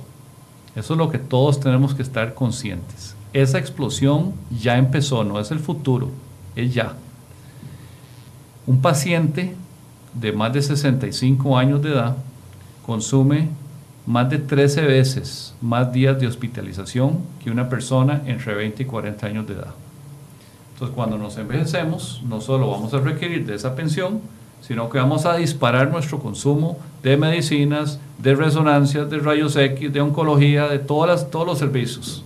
No, no la misma persona, pero colectivamente se va a disparar. Y ese grupo etario se está triplicando en los próximos 32 años. Entonces usted no ve el sector salud como una, como una de esas instituciones que debe recortar su gasto. Vamos a buscar todas las eficiencias posibles. No, no, he dicho que no debamos de buscarlos. Mi misión es volver a la caja más productiva, más eficiente. La gente cuando va a la caja tiene que ser atendida oportunamente, con un servicio de calidad y de calidez. O sea, un buen trato al paciente está llegando ahí mm, no porque le gusta pasear en un hospital, eh, tiene un problema grave y la familia está acongojada, está en una situación difícil. Tenemos que tratarlos bien, darles un buen servicio y, y usar los recursos de la forma más eficiente posible. Estamos haciendo inversiones para eliminar cuellos de botella, por ejemplo. Eh, una de las papas calientes que, tuve que enfrentar y que todavía lo estamos haciendo eh, cuando ingresé a la institución fue el problema con los pacientes de radioterapia. se, sale de, de, funcionamiento la bomba de cobalto que se usa para irradiar pacientes de cáncer en el Hospital San Juan de Dios y todos los pacientes tuvieron que ser trasladados inmediatamente al, al México. Ahí hay cuatro aceleradores lineales que también se usan para estos, estos procedimientos. Bueno, necesitamos como cinco más de esos aceleradores lineales en el país. Ya se autorizó la primera compra. Eso fue un proceso rapidísimo para, para estas, porque estos son instrumentos muy costosos, casi 4 millones de dólares. Yo creo que nadie duda de que esa inversión es necesaria. ¿verdad? Pero, por ejemplo, el reglamento para ordenar las contrataciones de plazas e interinos, ese es un tema al que se le debe entrar. Sí. Y no se está discutiendo en este momento. Sí, se está discutiendo. ¿Y en cuánto ha avanzado? No, el, lo abordamos en la junta directiva pasada de la, de la caja para eh, comenzar a, a, abordar este tema que está pendiente, efectivamente. O sea, hay, hay una serie de, de, de situaciones que hay que ir resolviendo pero nada más para terminar con el tema de las inversiones, a veces no podemos producir más cirugías en un hospital porque no hay suficientes camas de recuperación. Entonces tenemos que invertir en infraestructura que dé capacidad de camas de recuperación para que podamos sacar más cirugía de los quirófanos. O sea, en, en, el, en cada centro hay que analizar cuál es el cuello botella. Porque se ha dicho que los costos de un internamiento en la caja son costosísimos, pero es por falta de rotación de pacientes, porque la estancia eh, en un hospital es muy larga, especialmente en ciertos servicios como ortopedia. Un paciente puede estar esperando a veces semanas a que lo operen. Bueno, eso tenemos que mejorar la gestión hospitalaria, pero mejorando también la infraestructura, ¿verdad? Porque Tal vez el, cuello botella es, de la mano. que no tenemos dónde poner ese paciente recién operado. Eh, y, y esas inversiones nos permiten rotar camas más rápido, lo cual reduce el costo promedio, porque cuando se habla de un costo de un entrenamiento en la caja, se toma el gasto del hospital y se divide por el número de, de, digamos, de, de, hospitalizaciones que se dan en ese centro. Si rotamos más rápido, pues obviamente se diluye esos costos que son, muchos son costos fijos, ¿verdad? La electricidad, el agua, los salarios, mucho del salario es fijo y entre más produzcamos con esos costos fijos, pues más se diluyen los costos. Yo, yo le hacía la pregunta porque existe una gran expectativa con respecto al recorte de gastos, pero sabemos que hay servicios esenciales o servicios que, que, no se puede recortar gastos, entonces el ciudadano tiene que estar claro en qué se puede y en qué no se puede recortar gastos. Una de las grandes quejas eh, es los altos salarios de los médicos, por ejemplo, pero eso representa un, un, una situación que ponga en riesgo a la caja del Seguro Social. Para mí lo que pone en riesgo la, la, caja del Seguro Social es que nosotros perdamos a la clase media. Eso es lo que pone en riesgo la caja del Seguro Social. Que es la que sostiene este país. O sea, uh -huh. pero, pero digo el, el, el, apoyo político de la clase media. La, las clases más necesitadas acuden a la caja y siempre tendrán que ser atendidas. La clase media tiene opciones puede optar por un servicio privado o un servicio público. Nosotros tenemos que tener la calidad, la calidez y el, servicio oportuno a la clase media para que ellos siempre escojan la caja. En la medida de que logremos siempre mantener ese apoyo de la clase media, tendremos una caja robusta. Si no, en una crisis comenzarán las presiones para decir, bueno, yo cotizo, y además estoy pagando servicios privados, la verdad que no uso la caja. Eso es lo que sucede en este momento, sí. ¿verdad? Y uno dice, yo cotizo, yo pago renta, yo pago los impuestos porque siendo asalariada no hay forma de evadir y aún así tengo que recurrir al servicio privado de salud, al servicio privado de educación, porque lo que, lo que se da no es de calidad.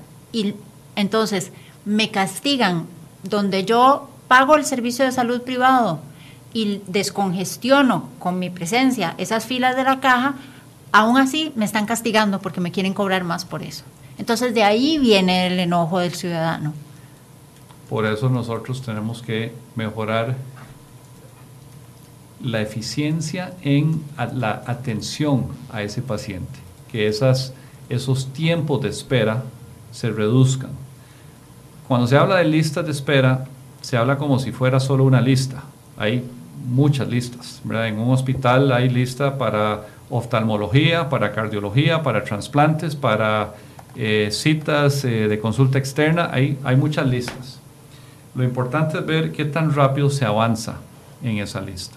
Yo puedo tener una lista de 100 mil personas, pero si la caja atiende 100 mil personas por semana, dura una semana en la lista, aunque sea el último en la lista. Voy a, comentarle algo que le pasó a uno de, de nuestros periodistas, a Josué Alvarado y a Roger Miranda.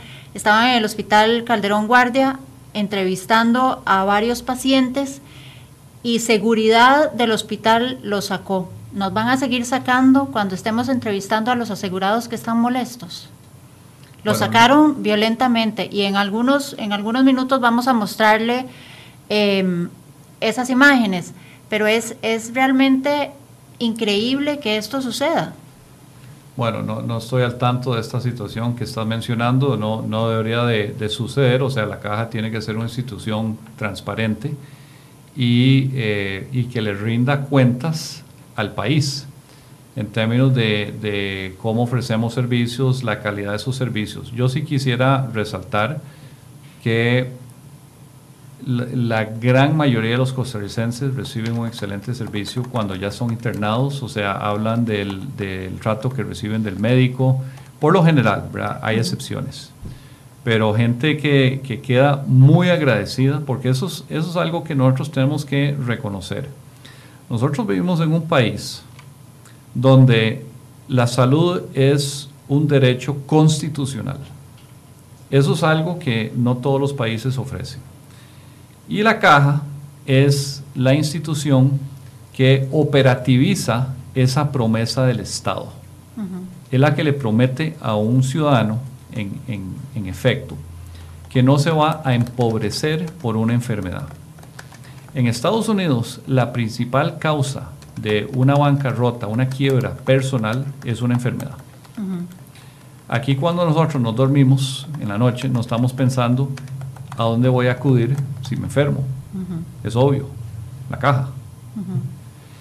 Y eso es lo que tenemos que siempre resguardar. Ahora, la caja ofrece un servicio universal, todos estamos cubiertos prácticamente. Todo lo que es clínicamente justificado se cubre y no hay un copago. Bajo esas tres condiciones siempre van a haber listas de espera. Lo importante es que esas listas avancen lo suficientemente rápido para que el tiempo de espera sea lo mínimo. En cualquier país del mundo, llámese España, llámese Canadá, eh, que tengan sistemas de salud similares a los de Costa Rica, habrán listas de espera. El, el, tiempo de espera es donde estamos enfocándonos. Y ahí el doctor Cervantes, el, gerente médico, eh, ya está comenzando a tomar medidas importantes para abordar la temática de, las, de los tiempos de espera. Bien, le agradecemos mucho a don Román, sabemos que nos había otorgado una hora, nos pasamos un poquito, pero es parte de lo importante, ¿verdad? De analizar qué es lo que está sucediendo y definitivamente lo vamos a invitar de nuevo para hablar de, temas más específicos como para poder ahondar más profundamente y no en este contexto de huelga. Muchas gracias, don Román. Muchísimas gracias por la oportunidad y de nuevo este, estoy a la orden para cuando me quieran invitar otra vez. Muy amable. Muchas gracias, don Román. Y voy a aprovechar en este momento para darle un pase a nuestra compañera Jessica Quesada, quien se encuentra con los manifestantes que van camino hacia la Asamblea Legislativa. Adelante, Jessica. Ya sobre el Paseo Colón, los manifestantes de las municipalidades de San José y también del Instituto Costarricense de Electricidad se han sumado al movimiento, están específicamente frente al sector de Toyota. Avanzan rápidamente hasta las inmediaciones del Hospital Nacional de Niños, donde se reunirán con eh, uno de los, de los representantes sindicales Albino Vargas y también otros empleados de ANEP para avanzar hacia el sector de eh, Parque de la Merced y posteriormente hasta la Asamblea Legislativa. Es prácticamente el mismo recorrido que tomaron ayer con el mismo objetivo, culminar en el Congreso y posteriormente retirarse a sus bases sindicales y hacer una evaluación y como decíamos, eh, ellos han reconfirmado para mañana el llamado a marcha nacional que ya no solamente reuniría a los sindicalistas de la capital, sino también que traería hasta San José a aquellos trabajadores que se han sumado al movimiento desde las siete provincias del país. Ese es el reporte que tenemos hasta ahora desde Paseo Colón.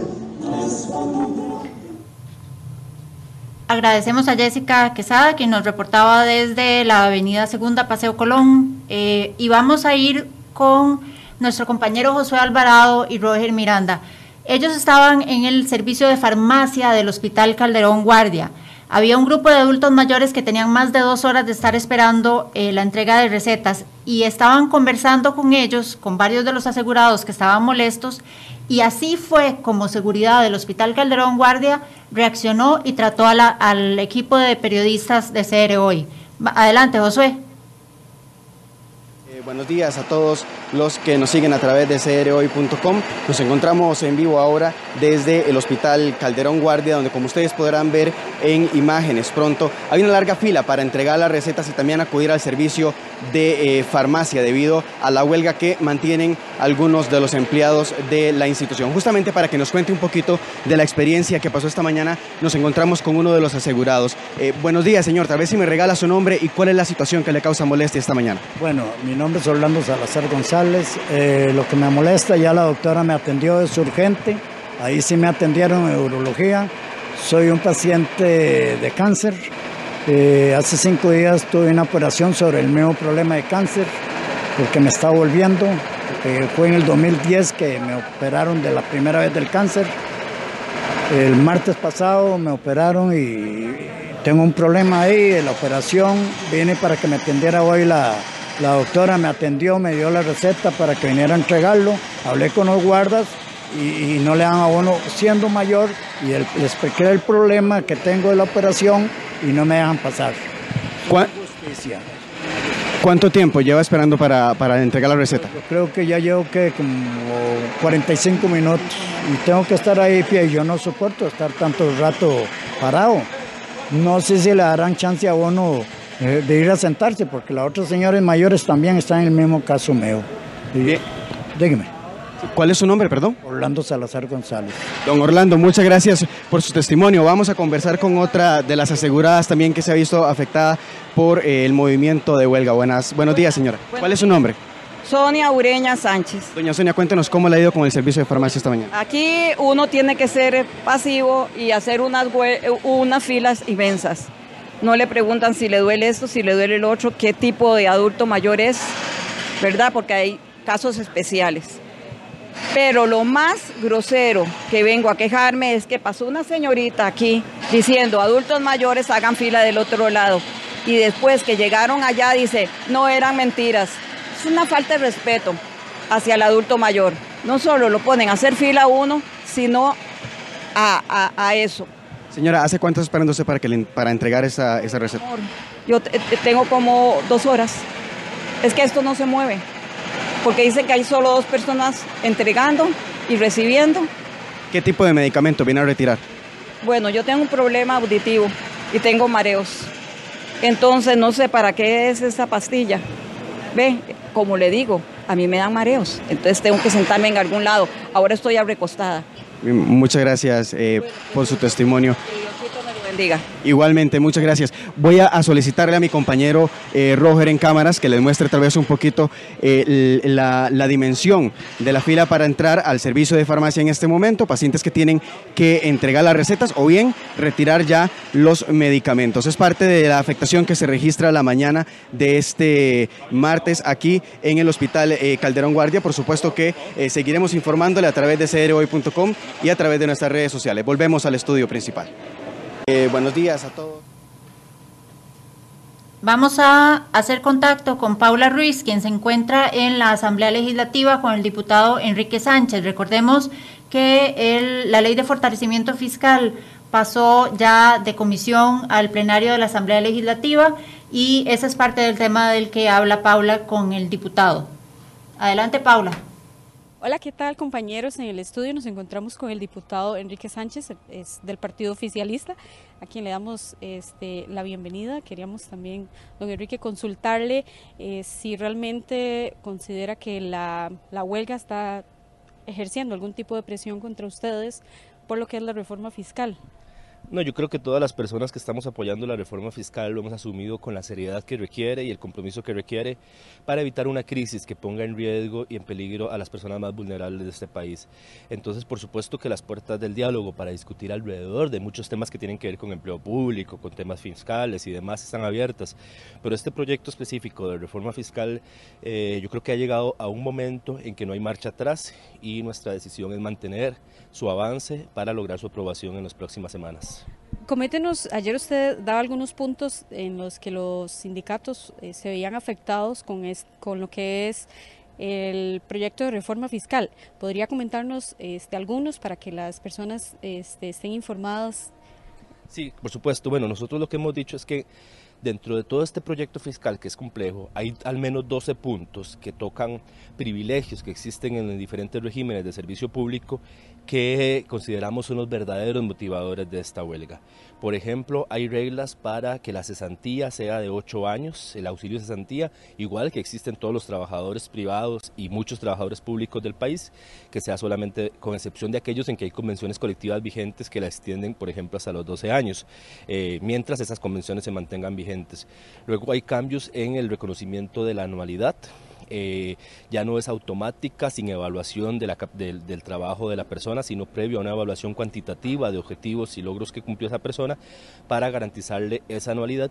Y además esa anualidad tiene un monto diferente, igual para todas las instituciones del sector público. Eh, es decir, no como actualmente que algunas tienen de 5 6, sino queda un monto fijo establecido de un 1.94. Luego este, se eliminan algunos beneficios que consideramos improcedentes como el de confidencialidad y discrecionalidad, es decir, es esencial de un funcionario público que, sea, que mantenga la confidencialidad y sea discreto con la información que maneja, no debería haber un reconocimiento adicional por eso. Y así hay una serie de, reformas que se hacen que consideramos que vienen a ordenar y a generar justicia dentro de los diferentes regímenes de servicio público, pero que por supuesto algunas personas no, no comparten porque eh, corrigen algunos de sus privilegios. ¿Cuál ha sido la comunicación que han mantenido con Casa Presidencial por el tema de la huelga? Completa comunicación y completa coordinación. Venimos de hecho hoy de una reunión con el señor presidente. Eh, nos informaba el estado de situación. Por dicha hemos visto eh, un control bastante claro de la situación para evitar el entorpecimiento de los servicios, el entorpecimiento del tránsito. Casa Presidencial lo tiene clarísimo de que no va a permitir que este movimiento de huelga, que se respeta el derecho de las personas a manifestarse, no violente los derechos de las personas. Eh, sí nos preocupa, la mayor afectación hasta el momento es sobre las, los niños y niñas que están yendo a las escuelas, que, no, que son los sectores más afectados, y también muchas personas que requieren tratamientos médicos. Perfecto, esta es la reacción de eh, el diputado Enrique Sánchez, eh, quien continúa la Asamblea Legislativa con normalidad. Ellos incluso están en comisiones como normalmente lo hacen, así que todo en la Asamblea Legislativa continúa de la forma más tranquila, aún los manifestantes no han llegado y se espera que a partir de las 11 de la mañana estén por acá. Continúen ustedes con más. Está. Eh, como les decía hace algunos minutos, nuestro periodista Josué Alvarado se encontraba en el Hospital Calderón Guardia entrevistando a varios de los pacientes que estaban molestos por la atención que no estaban recibiendo y eh, él estaba junto con nuestro camarógrafo Roger Miranda y a ambos los hicieron sacados a la fuerza del hospital. Doña Ana Gutiérrez, quien estaba en el sitio, nos lo confirma y dice no nos dejaron dar la opinión acerca de la huelga e hicieron sacados a empujones a los periodistas. Esa no es forma de tratar a nadie, señores del Hospital Rafael Ángel Calderón Guardia. Quiero que eh, pedirle a, a Federico Cruz que nos ponga el video para que se vea parte de lo que sucedió ahí dentro del hospital. Adelante.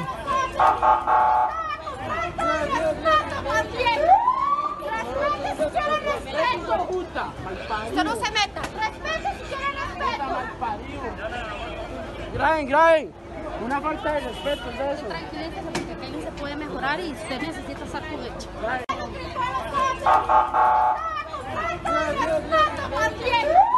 Respete si quiere respeto. Usted no se meta. Respete si quiere respeto. Graben, graben. Una falta de respeto es eso. Tranquilícese porque aquí se puede mejorar y usted necesita estar correcto.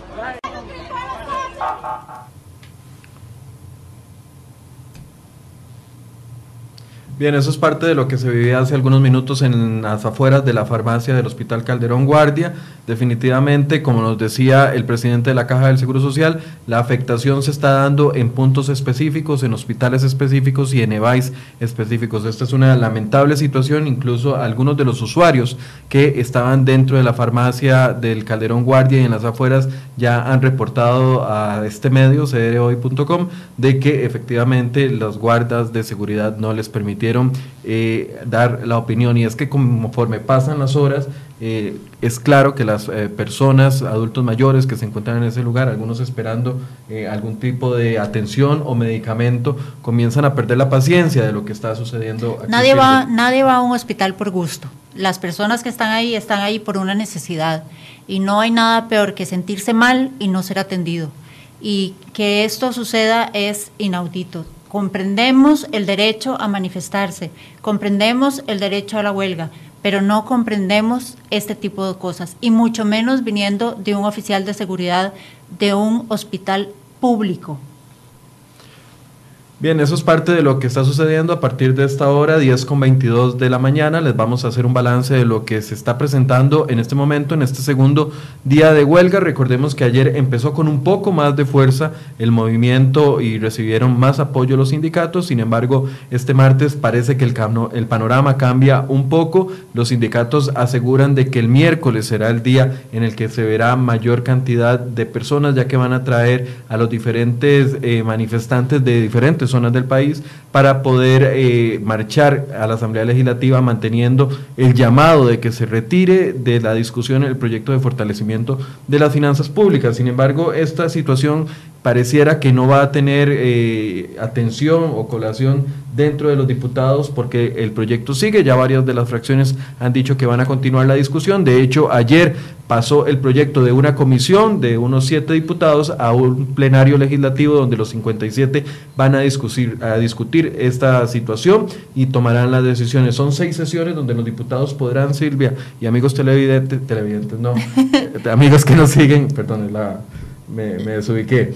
Y amigos que nos siguen acá en crhoy.com, eh, son seis sesiones de plenario legislativo donde los diputados tendrán hasta cinco minutos para presentar objeciones. Se podrán volver a discutir algunas de las mociones que ya fueron rechazadas o aprobadas y a partir de ahí quedaría eh, a criterio de los diputados la primera votación del proyecto. La votación podría llevarse a finales de este mes y eh, entraría en un periodo de consulta constitucional después del segundo debate. Así es. Vamos precisamente, que decía usted que los diputados tienen en sus manos este proyecto. Vamos a ir con nuestro compañero Hermes Solano, quien se encuentra también en la Asamblea Legislativa y habla con el diputado José María Villalta. Adelante, Hermes. Acá desde la Asamblea Legislativa estamos con el diputado José María Villalta del Partido Frente Amplio para hablar un poco de la de esta huelga de los, de los sindicatos que inició ayer y continúa este martes. Don José María, ¿qué, qué criterio tiene de este movimiento de, de huelga de los sindicatos en, en, el país? Bueno, creo que es un movimiento que empezó con fuerza, me parece que el gobierno lo está subestimando. En algunas regiones, más bien como tiene tanto apoyo, no están reportando las estadísticas oficiales de gente que participa en la huelga. Entonces el gobierno dice, ay, tenemos pocos reportes, nadie está participando. Y los reportes que tenemos nosotros es que hay un apoyo total al movimiento. Además están sumando otros sectores, agricultores, pescadores, transportistas, comerciantes, gente que se siente muy golpeada, muy maltratada por el plan fiscal o que está indignada con los chorizos y la corrupción. Y me parece que el gobierno está cometiendo un error al subestimar este movimiento, al creer que va a ser flor de un día. Hay mucho enojo en la ciudadanía y debería abrir un diálogo franco con los distintos sectores en vez de asumir la actitud prepotente que le hemos visto tanto a don Carlos Alvarado como a don Rodolfo Pisa. ¿Cree que este mm, están ejerciendo suficiente presión para que se, se, abran esos canales de diálogo, que creo que el gobierno sí, sí estaba dispuesto a dialogar con los sindicatos. Es que el, el gobierno les dice, dialoguemos, pero suspendan su movimiento y el plan fiscal va. Y el movimiento es porque, porque el plan fiscal golpea a los trabajadores. Entonces, si usted les dice, negociemos, pero el plan fiscal va, no le podemos cambiar nada, pues no hay negociación. Evidentemente es una actitud intransigente eh, que, no, que no muestra verdadera capacidad de diálogo. Y repito, empezó como un movimiento regionalizado, entonces aquí en San José no se ve el impacto, pero los reportes que tenemos de todo el país, de Guanacaste, de Punta Arenas, de la zona sur, de la zona norte, de Limón, es que hay un apoyo importante al movimiento y un apoyo creciente. Y además algo que nos ha llamado mucho la atención es un apoyo de la ciudadanía, que obviamente a nadie le gusta que haya una huelga en los servicios públicos porque a todos nos afecta, pero un apoyo de la ciudadanía no porque sea simpatía con los sindicatos, sino porque la gente está cabreada, está enojada, está cansada de tanto chorizo, la gente siente que aquí le quieren poner impuesto a los de abajo, que quieren poner a pagar justos por pecadores, no tocan realmente a los grandes evasores, a eso los alcahuetean con amnistías tributarias, debilitando normas para combatir la evasión y golpean a la gente que menos tiene con el IVA, la canasta básica, las medicinas. Entonces, eso ha generado un enojo de la ciudadanía que si se combina con la huelga puede poner al gobierno en una situación muy peligrosa y me parece que es un error la actitud prepotente. Deberían sentarse a negociar y decir, bueno, suspendamos el trámite, ¿qué le podemos cambiar a la reforma fiscal? ¿Qué otros proyectos podemos aprobar de la propuesta presentada por los sindicatos que tiene puntos muy importantes? Eh, nada de eso hemos visto hasta el momento. ¿Tiene información de cuántas personas se han sumado en, fuera del área metropolitana? No tengo un dato, un dato cuantificado, pero sí tenemos reportes de que hubo regiones del país, como la zona sur, donde el apoyo fue casi total. Eh, por ejemplo, muchos directores de escuela que como están sumados a la huelga, ni siquiera reportan las estadísticas de cuántos, de cuántos educadores participaron. Entonces el gobierno dice, participó poquita gente porque no tenemos reportes y más bien es que, que, hay un apoyo total al movimiento, entonces no están enviando los reportes. Me parece en general que, que es un movimiento que arrancó con fuerza y que en los próximos días, así como podría desinflarse, podría agarrar todavía más fuerza. Eh, y me parece que, repito, que el gobierno comete un error al subestimar este movimiento. Perfecto, muchas gracias. Escuchábamos al diputado del Partido Frente Amplio, don José María Villalta. Seguimos acá desde la Asamblea Legislativa esperando que a eso de las 11 de la mañana pueda acercarse el grupo de manifestantes que salió desde el Paseo Colón, eh, tal como el, como el día de ayer, y ver un poco el, el movimiento que habrá acá en las afueras de la Asamblea Legislativa. Volvemos al estudio. Escuchábamos a nuestro colega Hermes Solano, quien estaba en Asamblea Legislativa, está en Asamblea Legislativa con el diputado José María Villalta, que le apuesta al movimiento y asegura que podría eh, fortalecerse en las próximas horas y en los próximos días. Hemos reportado afectación y vamos a hacer un repaso por algunas de las vías que están afectadas por los manifestantes. Una de ellas es en Cartago, cerca de la Lima, otro es en Heredia, cerca del sector de Pirro, también el Paseo Colón y la Avenida Segunda, llegando a Cuesta de Moras, hacia donde van los manifestantes a la Asamblea Legislativa, donde esperan ejercer presión para que los diputados retiren de la corriente legislativa el proyecto de ley de fortalecimiento de las finanzas públicas. Michael. Llama la atención la posición del diputado Flores Estrada, que eh, incluso pone en duda los datos oficiales que han dado las autoridades. Lo que se ve en las calles el día de hoy al menos es mucho menor a lo que se veía el día de ayer. Y esto lo decimos por el beneficio de los usuarios, no por el beneficio de ninguna posición específica, sino por el beneficio de los usuarios. Y es muy lamentable que como no han tenido la fuerza que se esperaba o que esperaban los sindicatos, se esté acudiendo a estas medidas para afectar al el usuario de la caja del Seguro Social, que tal vez es el usuario más sensible en toda esta cadena de situaciones. Sobre todo habla ahora el diputado Villalta de defender a las clases más necesitadas, pero no se refiere al voto afirmativo que dio él para devolverle a los médicos ese plus salarial que les infla el salario vulgarmente, porque hay que decirlo así, cada vez que un empleado recibe un aumento, a los médicos se les sube automáticamente. Entonces, eh, eh, me parece hasta cierto punto contradictoria la posición de, de don José María, porque desenganchar el salario de los médicos hubiera significado justicia con otros exactamente con otros trabajadores. que tienen menor rango como los policías uno le cuesta entender cómo un policía el salario o el aumento salarial que se le da a un policía que gana en promedio 700 mil colones o menos menos eh, se vea reflejado en un beneficio para los médicos de este país. Uno no entiende esa parte aunque aplaude uno la labor que hacen los médicos de este país uno no entiende por qué esas injusticias se mantienen verdad sobre todo como un legislador que se dice que es defensor del pueblo y de las clases más necesitadas, favorece ese privilegio y, y, favorece que pese a que ya se había retirado eso y que existía la forma de quitarlo y de ahorrar todo ese dinero, que se lo devuelva, ¿verdad? A un sector eh, que es de los sectores que mejor ganan en este país.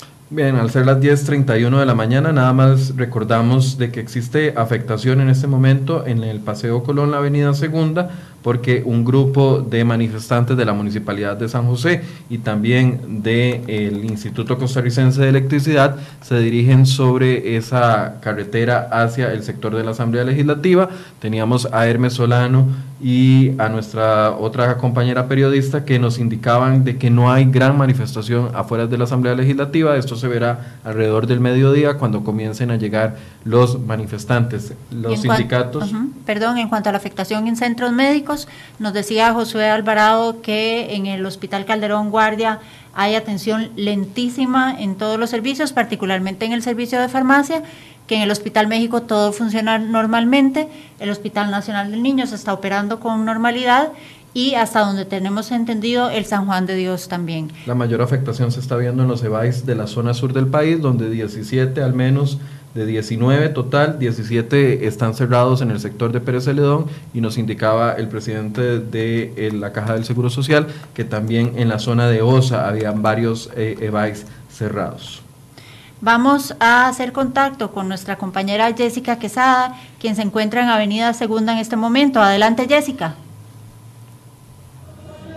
Buenos días, estamos en la Avenida Segunda, donde ya se concentra gran cantidad de los manifestantes de esta mañana, empleados de la municipalidad, trabajadores del ICE, empleados del sector salud y también están a la espera de eh, un grupo de educadores que viene desde el sector de la Fuente de la Hispanidad. Aquí nos encontramos con don Luis Chavarría de Undeca. Don Luis, de manera tangente, ¿ustedes qué han logrado con este movimiento en virtud de que el proyecto avanza en la Asamblea y que no existe el diálogo todavía con el gobierno?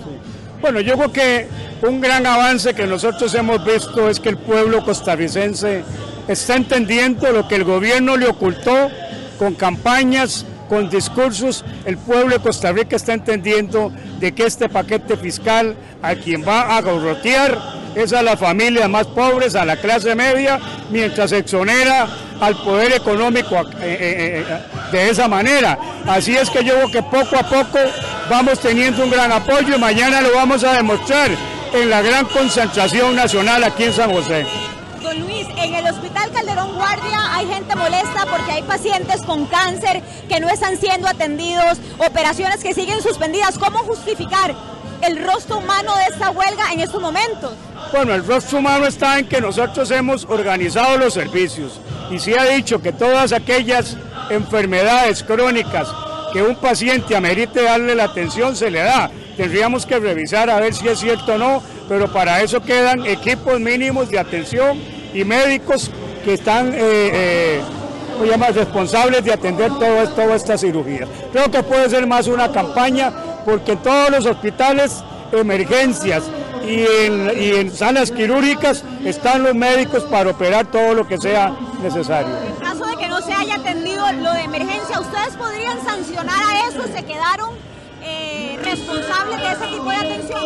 Bueno, no nosotros, hay un procedimiento administrativo, ¿verdad?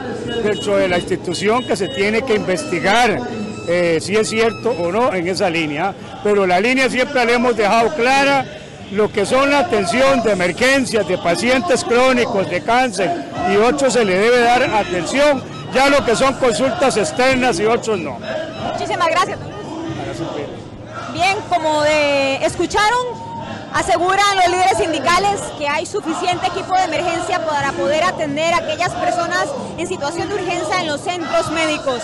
Avanzan hacia la Asamblea Legislativa donde se reunirán con otros grupos sindicales que vienen desde el sector de Guadalupe y también desde la Fuente de la Hispanidad. Compañeros. Gracias a Jessica Quesada por este informe. Me llama la atención lo que dice don Luis, dirigente sindical de la Caja del Seguro Social, donde dice que esto es una campaña. Pues no, don Luis, los señores están viendo afectados. Usted puede ir directamente a la farmacia del Hospital Calderón Guardia y va a encontrar a los adultos mayores que están siendo afectados por la huelga. Entonces, hablemos con verdades. Si vamos a hablar con verdades, hablemos de que sí se está viendo afectado cierto sector de la población, una, un sector vulnerable en el cual eh, necesita la atención médica para un adulto mayor, así como para una persona joven que paga la caja del Seguro Social, es igual de importante y vital una pastilla, un medicamento, un tratamiento, o el señor que nos contaba su testimonio, que había sido operado de la próstata y que tenía un problema posoperatorio y que no estaba recibiendo atención. Entonces, esto no se trata de una campaña, esto se trata de hablar con verdades, y si eso está sucediendo en el Calderón Guardia, porque así lo reportan las personas que están siendo afectadas, entonces yo creo que ustedes en un nivel de responsabilidad deberían de acudir inmediatamente y tratar de solucionar el problema que ustedes mismos están generando. Así nos dice don Sebastián Pérez y voy a leer textualmente el mensaje que nos deja en la transmisión que estamos haciendo en Facebook Live. Nos dice, yo estoy acá en el Calderón, mientras Canal 7 dice que todo transcurre con normalidad. Acá llevamos más de tres horas tratando de meter una receta médica. Falta la mitad del camino. Hace hoy los hicieron sacados a empujones.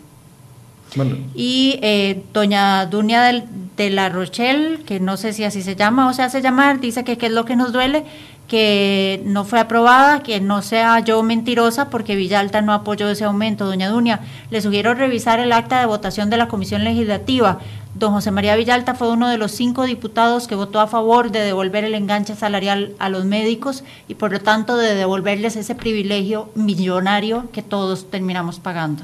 Indica vía Twitter doña Elizabeth Briseño, quien es la presidenta ejecutiva de el Incofer, de que se terminó con éxito la operación de pasajeros en esta mañana, pero que sí tuvieron problemas frente a Recope en Cartago, donde eh, algunos manifestantes volvieron a obstaculizar, obstaculizar, el paso y la vía del tren, poniendo piedras y otros materiales para que no pudiera pasar el tren y que dichosamente la fuerza pública tomó las acciones y pudo eh, quitar los obstáculos que ponían en riesgo no solo a las personas que viajaban en el tren, sino también a las mismas máquinas. Don Juan Diego Rodríguez nos pregunta que por qué no hablamos del proyecto por aparte que se hizo para eliminar el enganche salarial.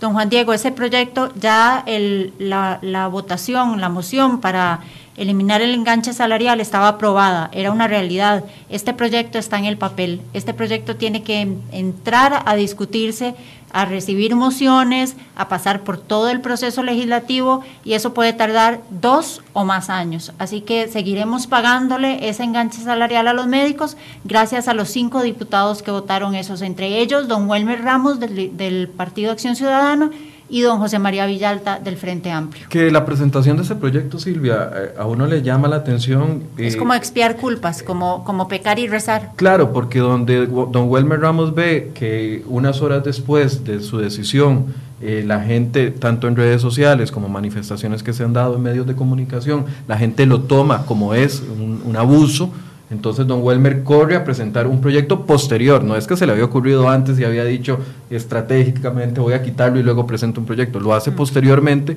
simple y sencillamente para apaciguar un poco la, las críticas que está recibiendo. Sin embargo, todos sabemos que un proyecto de ley, todos los días los, los diputados presentan proyectos de ley que nunca se concretan. ¿Por qué? Porque solo los proyectos que tienen músculo llegan a esa eh, etapa donde se puede votar o no y donde ya estaba eh, es una lástima exactamente porque además eh, en algún momento usaron un falso argumento para decir que era inconexo del, del plan fiscal y que podía afectar la aprobación del mismo y el propio Departamento de Servicios Técnicos de la Asamblea Legislativa aclaró que no generaba ninguna afectación a la votación del plan fiscal y que no era inconstitucional y que estaba que estaba era válido, era bien bien aprobado, pero se echan para atrás varios de los diputados y bueno, le devuelven ese, ese gran privilegio al sector médico. Nos indican que en Paquera se está cerrando el paso para quienes vienen en ferry hacia, de Paquera hacia Punta Arenas impiden el paso en Cóbano, Malpaís y Playa Naranjo. Esto es importante que las personas que están en Guanacaste, esto se une a otros problemas que han tenido personas que estaban durante el fin de semana en Guanacaste y no pudieron pasar y hasta el día de hoy, ya martes, no se han podido devolver a sus hogares. Y Josué Alvarado, nuestro periodista, nos reporta que uno de los casos más críticos de atención médica por ahora se está viviendo en el hospital de Golfito, donde se trabaja con recursos mínimos de nueve especialistas en total ocho están en huelga y solo hay cuatro eh, profesionales atendiendo emergencias, según datos de la Caja Costarricense de Seguro Social.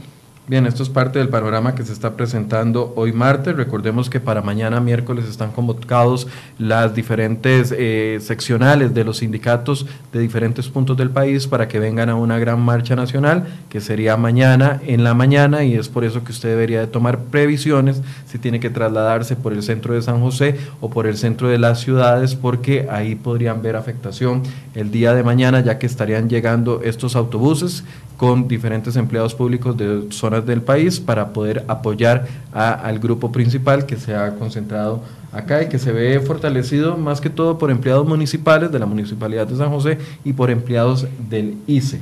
Don, don Juan Diego Rodríguez insiste en el tema del enganche médico y dice que fue servicios técnicos de la Asamblea Legislativa el que sugirió quitarlo del proyecto.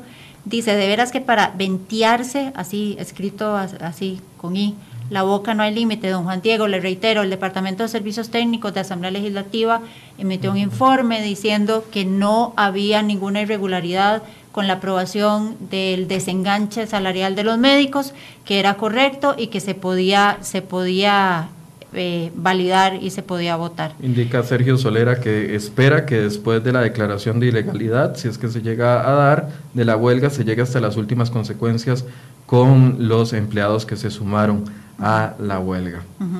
Nos dice, em, nos pregunta doña Sandy Vique Serrano que por qué en los noticieros dicen que los hospitales están trabajando con normalidad. Eh, doña Sandy, yo no, no puedo responderle por el trabajo de otros colegas, pero sí le puedo hacer los reportes y reiterar los reportes que hemos hecho nosotros.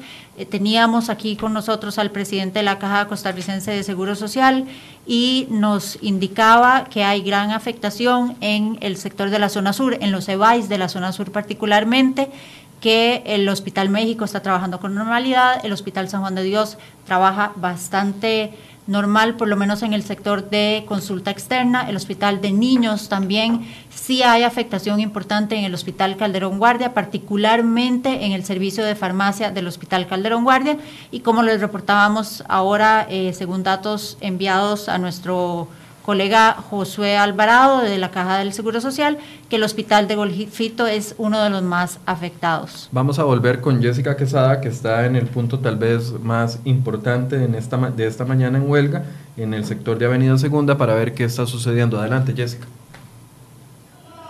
Aquí ubicados frente al Ministerio de Hacienda, donde ya los manifestantes han hecho una parada para hacer reclamos a la jerarca de la licitación, Rocío Aguilar. Vamos a escuchar un poco el ambiente de lo que en este momento gritan los sindicalistas. Compañeros y compañeras, estamos aquí frente a una mujer monigote del Fondo Monetario Internacional y del sector empresarial de este país.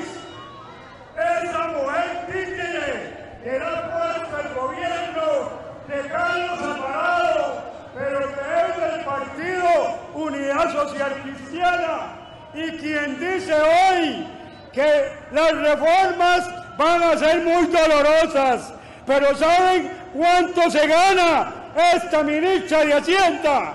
15 millones de colones al mes. ¡Qué fácil!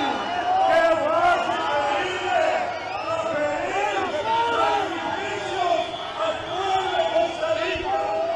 Esto es parte del movimiento que ocurre en las inmediaciones del Ministerio de Hacienda. Hay que decir que se han sumado eh, también trabajadores de otras municipalidades, así como de la Compañía Nacional de Fuerza y Luz.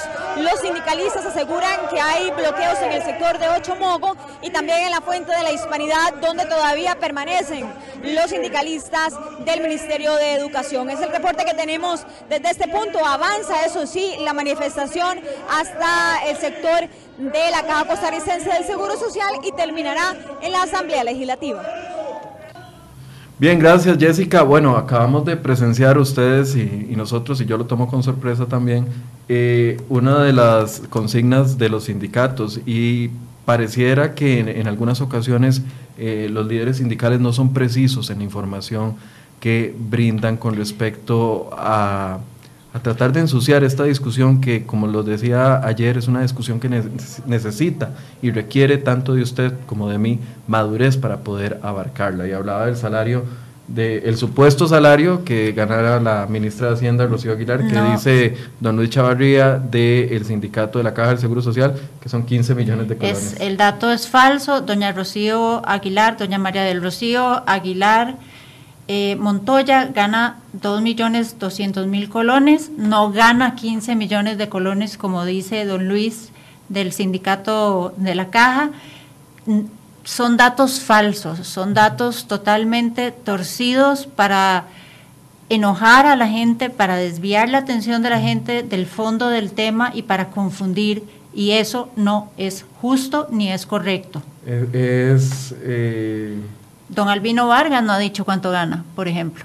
Es, lamentable que se tenga que utilizar o recurrir a mentiras para poder fortalecer un movimiento que se supone que busca eh, más bien aclarar a la opinión pública la verdadera situación de las finanzas. Es muy lamentable que los sindicalistas estén recurriendo a datos falsos para poder enojar y poder, según ellos, lograr mayor apoyo por parte de las personas que le siguen. Eso es muy lamentable porque esto ensucia la discusión seria que se está tratando de dar con un montón de eh, informaciones falsas. Lo Bueno, veíamos ayer- ayer, y lo vemos hoy una vez más. Ayer el, el Partido Acción Ciudadana, la fracción del Partido Acción Ciudadana en la Asamblea Legislativa decía que esta huelga estaba fundamentada en mentiras y que además de fundamentarse en mentiras, estaba promovida para que ciertos líderes sindicales y ciertos sectores privilegiados se garantizaran sus privilegios y siguieran perpetuándolos y todos nosotros siguiéramos pagándolos.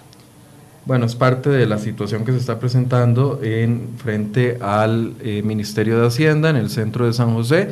Una vez más, eh, recordamos los puntos que han sido afectados, Silvia, para el tránsito. Paseo Colón, Avenida Segunda, el sector de la Lima de Cartago, el sector de Pirro en Heredia. Hay también afectación en ciertas calles del centro de Limón, en Golfito y en las inmediaciones de la Asamblea Legislativa hacia donde se dirige este movimiento. Bien, es parte de todo el reporte que le hemos llevado desde las 10 de la mañana. Tenemos un balance general, perdón, desde las 9 de la mañana, hoy ando, hoy ando mal. Eh, desde las 9 de la mañana que eh, hemos llevado el balance de lo que ha sucedido, las acciones que han tomado las autoridades desde distintos focos, tanto seguridad pública como las autoridades del INCOFER, las autoridades del Ministerio de Hacienda y también en la Asamblea Legislativa donde pareciera que el llamado que hacen los sindicatos no está teniendo oídos que le respalden, aparte del diputado José María Villalta. Nos reporta nuestra compañera Jessica Quesada que ya los manifestantes están frente a la Caja Costarricense de Seguro Social, que mientras la institución da cuenta de la crítica situación de atención médica que hay en Golfito, donde nos decía José Alvarado que de nueve especialistas solo hay uno trabajando, eh, los sindicalistas están pidiendo a gritos la salida de don Román Macaya, presidente ejecutivo de la Caja Costarricense de Seguro Social. Bien, durante esta mañana, lo que resta de la mañana y parte de la tarde, les estaremos llevando más información a través de crhoy.com con nuestros periodistas destacados en los distintos eh, puntos que se están viendo afectados y los balances que hagan las autoridades, tanto las autoridades sindicales, los números que ellos sacan con respecto a la participación y la afectación que están generando y también los números que eh, den las autoridades de gobierno de la afectación que se ha dado a las distintas personas en el país. Dice, eh, hay varios comentarios de, de, lectores que nos piden hablar de pensiones de lujo, de salarios millonarios. Todos esos temas los vamos a tocar mañana a las 9 de la mañana en Enfoque CR Hoy para que nos acompañen. Son parte, creemos que, que deben ser temas eh, fundamentales en esta discusión del paquete fiscal y de buscar, buscar una forma de sanear las finanzas públicas. Bien, les esperamos mañana a partir de las 9 de la mañana. Muchas gracias por su compañía.